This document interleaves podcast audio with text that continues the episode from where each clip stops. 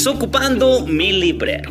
Hola a todos, soy Germán Chávez Villaseñor y he querido crear este espacio de lectura para ti, para que esas líneas que un día se trazaron en el corazón de los escritores el día de hoy puedan venir a resonar en tu vida. Estoy plenamente convencido de que hay libros que te están buscando para darte muchas respuestas. Así es que te invito a que te pongas cómodo y comenzamos. Hola mi gente bonita, espero que se encuentren muy bien. Eh, estoy muy contento de estar ya en este segundo libro que vamos a tener la oportunidad de compartir. Les platico un poquito que hace algún tiempo tuve la oportunidad de leer al autor que ahorita les voy a presentar. Eh, leí un libro que se llama El regreso del hijo pródigo, que por cierto ya se lo regalé por ahí a una persona muy especial para mí. Y ahora que me encuentro, les platico que hace unos días aquí al seminario vino un señor a vender libros y cuando vi este libro, bueno, cuando vi al autor dije, oh, por Dios, ese libro tiene que ser mío. Y como les dije en la introducción, estoy convencido de que los libros son los que te buscan a ti. Y el día de hoy que tenemos la oportunidad precisamente de iniciar este nuevo libro, ya el segundo, gracias a Dios, gracias por estar aquí, gracias por creer en este, en este proyecto, pues me llena mucho de emoción. Eh, el libro anterior, El Principito, ya lo había leído, este libro que voy a presentarles el día de hoy no, no lo había leído. Entonces estoy muy emocionado. Creo que este autor es un grande de la vida espiritual. Y estoy seguro que me va a dar muchas respuestas y que también a ti te va a dar muchas respuestas. Entonces te agradezco que estés aquí, te agradezco que te des la oportunidad de estar y dejar que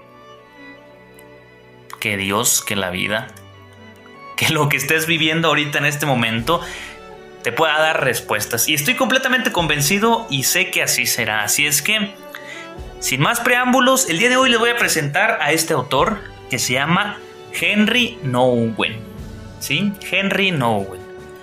Y este autor, el libro así se titula, Escritos Esenciales, y es un compendio de varios escritos, es de la editorial Salterre, y tiene varios, varios Em, ahora que comprábamos los libros, mi compañero Renato compró un libro de este mismo autor, pero nada más tenía una.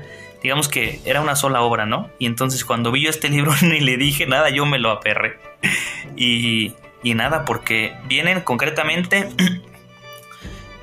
cinco, cinco escritos esenciales de este autor, Henry Nowen. El primero se titula El Camino Cristiano, el segundo Abrazar nuestra vida, el tercero abrir nuestro corazón, el cuarto presencia y ausencia de Dios, el quinto llamados juntos y el sexto llamados para el mundo. Entonces, estos son, digamos que son, en lo que vamos a estar leyendo son estas seis obras en este libro de escritos esenciales de Henry Nowen. Entonces, gracias por estar aquí, gracias por creer en este proyecto, ayúdame a compartir Ahora que leíamos el libro del Principito, de verdad era impresionante porque a veces piensa uno que leer un libro se tarda uno mucho y a veces es así.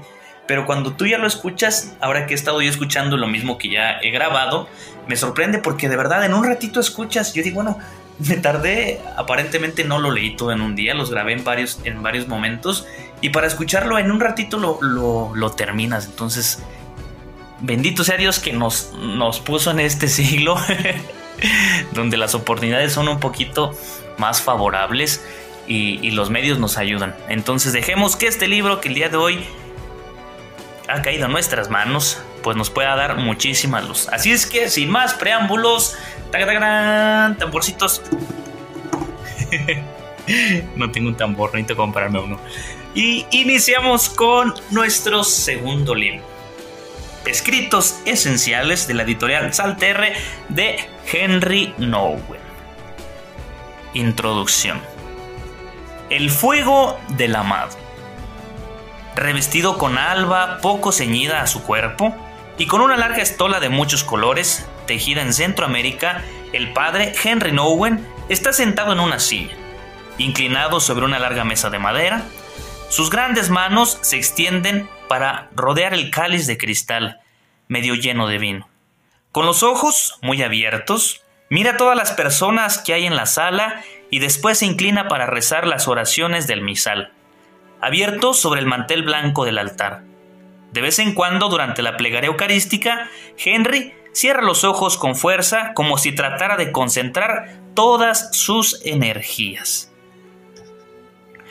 En su propia oscuridad desea tener un momento de tranquilidad con Jesús. Dolorosamente, consciente de sus propias limitaciones, ha venido para orar con esta comunidad de personas que buscan. de verdad. No importa dónde te encuentres, estas son palabras mías, no importa dónde te encuentres, haz como Henry, cierra los ojos y que las limitaciones que te están atormentando, que te puedan cuestionar, que te puedan decir tantas cosas, se hagan a un lado y ve precisamente a encontrarte con Jesús. Continuamos. Bendito sea Señor Dios del universo. El agua unida al vino sea signo de nuestra participación en la vida divina, de quien ha querido compartir nuestra condición humana. Fíjense, me llama muchísimo, la atención cómo, ahorita que he estado estudiando la liturgia, cómo en esta es la oración que les acabo de decir cuando el Padre pone el agua en el vino, cuando está preparando los dones. El agua unido al vino, le repito, sea signo de nuestra participación en la vida divina de quien ha querido compartir nuestra condición humana. Es decir, el Señor se quiso hacer uno como nosotros. El Señor se quiso hacer uno como yo para comprenderme, para entenderme, para amarme. Dios se hace hombre para el hombre hacerlo Dios. Continúo. A lo largo de los años, el cáliz de cristal ha reflejado los rostros de muchos miles de personas que han, acudido a oír la palabra discapacitados en sus sillas de ruedas, cuidadores de laicos, sacerdotes católicos y ministros protestantes, campesinos latinoamericanos, profesores universitarios, católicos de clase media, filántropos adinerados, estudiantes de teología y senadores de los Estados Unidos. Acudían a escuchar la palabra, pero también a estar en presencia del resplandor que parecía difundir este hombre. Acudían porque esperaban recibir en medio de sus sombras de duda, desesperación y desesperanza un poco de la luz que él reflejaba. Y quizá para descubrir la, suya propia. Acudían porque les parecía que este hombre, más que cualquier otro de los que conocían, no solo proclamaba la palabra, sino que en realidad se convertía en ella. Uh, impresionante no solamente tendríamos que predicar nosotros la palabra, tendríamos que hacer la palabra viva. Me llama mucho la atención, si recuerdan el ejemplo de, San Francisco cuando sale a predicar con sus, con sus discípulos, ¿cómo les dice, no? Vamos a salir a predicar y si es preciso, hablaremos. Es decir, nosotros tenemos que hacer la palabra viva, la misma palabra de Dios. Continúo. Algunos decían que cuando Henry Nouwen presidía la Eucaristía no solo se escuchaba, sino que se veía la palabra, en aquel preciso lugar y en aquel preciso momento.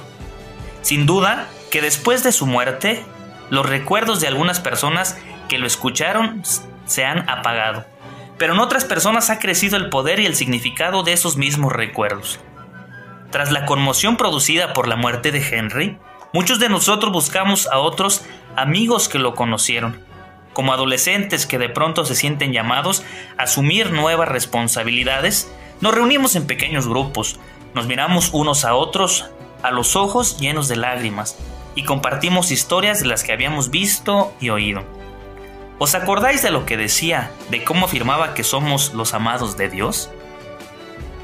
¿No hemos descubierto, gracias a Él, que avanzamos con más rapidez y audacia en el camino de la fe? ¿No hemos descubierto, gracias a Él, que estamos corriendo riesgos extraordinarios para amar y ayudar a los demás? ¿No ardía nuestro corazón en su presencia? E incluso ahora, ¿no está Él de alguna forma entre nosotros? Es impresionante cómo las personas que se abren a la gracia de Dios automáticamente dejan marca en los demás. Y no porque hayan querido buscarse o predicarse ellos mismos, sino todo lo contrario, como dijo San Pablo, ya no vivo yo, es Cristo quien vive en mí. Continuó. Las analogías con la vida, muerte y resurrección de Jesús parecen presuntuosas, pero también apropiadas. Los amigos de Henry recuerdan claramente su debilidad humana, ordinaria, especialmente las ansiedades y tentaciones voraces que lo asaltaban desde lo más profundo de su ser. Pensamos en sus numerosos libros, más de 40 en total, en los que con enorme audacia tenía un pie en la sombra del autorrechazo y el otro en la luz del amor de Dios. Sabemos que permanecía allí por todos nosotros, expresando de una forma muy sencilla y hermosa cómo es ese territorio agreste y peligroso que hay entre lo humano y lo divino. Muchos de nosotros habríamos preferido que las heridas humanas de Henry fueran menos visibles, pero de alguna manera sabemos que su sombra, su compañera, siempre presente, estaba allí solo a causa de la luz en la que caminaba. Y continuamos con el siguiente capítulo.